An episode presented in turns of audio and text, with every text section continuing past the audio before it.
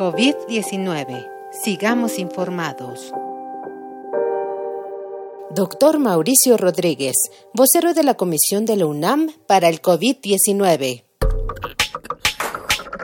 Las nuevas vacunas contra coronavirus que se están desarrollando utilizan diversas estrategias biotecnológicas a fin de administrar ya sea alguna proteína del virus, algún gen del virus, para que el sistema inmune lo reconozca, genere una respuesta y evite que se agrave la enfermedad o evite la infección, dependiendo de la estrategia que se esté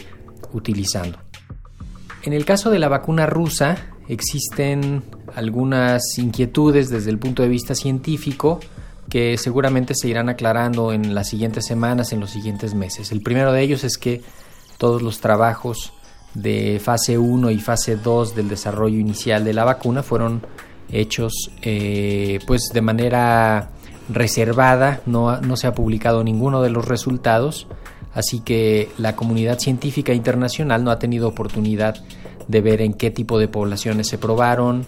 cómo se probaron, cuáles fueron los resultados y cómo se ha ido eh, haciendo la evaluación de esta vacuna durante las primeras fases experimentales, que sin duda es eh, una pieza de información muy importante para construir toda la evidencia que sustentará el, el uso de la vacuna. En esas etapas se determina la dosis, la, el esquema de vacunación, se documentan los efectos adversos posibles que haya habido y se evalúa, pues eh, se dan los detalles del tipo de respuesta que se, que se generó. Hasta el momento no hemos visto los resultados de estas etapas y eso eh, pues mantiene cierta, cierto escepticismo eh, en, pues con relación a esta, vacuna. Además, se ha comentado que las primeras etapas de esta vacuna rusa fue evaluada la vacuna en, personal militar, que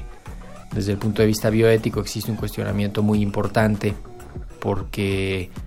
no es una población que está completamente en la libertad de elegir voluntariamente su participación en un estudio y ha sido eh, también eh, pues sujeto de algunas, de algunas críticas, pero como no se conoce toda la información de la fase 1 y de la fase 2, entonces eh, está pendiente que se revele esa, esa parte de la información de quiénes fueron los voluntarios, qué características tenían, para poder evaluar todos los aspectos de manera más completa. Y el tercer punto que destaca por estar faltando en esta vacuna rusa es eh, los resultados de los estudios de fase 3, que son los estudios en los que se prueba la vacuna a gran escala, en varios miles de participantes, y ahí se evalúa contra alguna otra vacuna o contra placebo, si funciona realmente, si es segura realmente, si no hay eventos adversos importantes, qué tipo de respuesta eh, inmune estimula, más o menos cuánto dura la, respuesta inmune, cómo se comporta ya en una población más grande. Entonces, no se han hecho esos estudios, de tal forma que si integramos estos tres eh, pues, piezas faltantes del expediente de esta vacuna, eh, podríamos pensar que estamos frente a una eh, pues, frente a un anuncio más como con intención política que con un sustento científico transparente. Esperemos que en los siguientes meses se vayan eh, pues revelando las, la información faltante de esta, de esta vacuna, ¿no? COVID-19. Ante la pandemia, sigamos informados. Radio UNAM, Experiencia Sonora.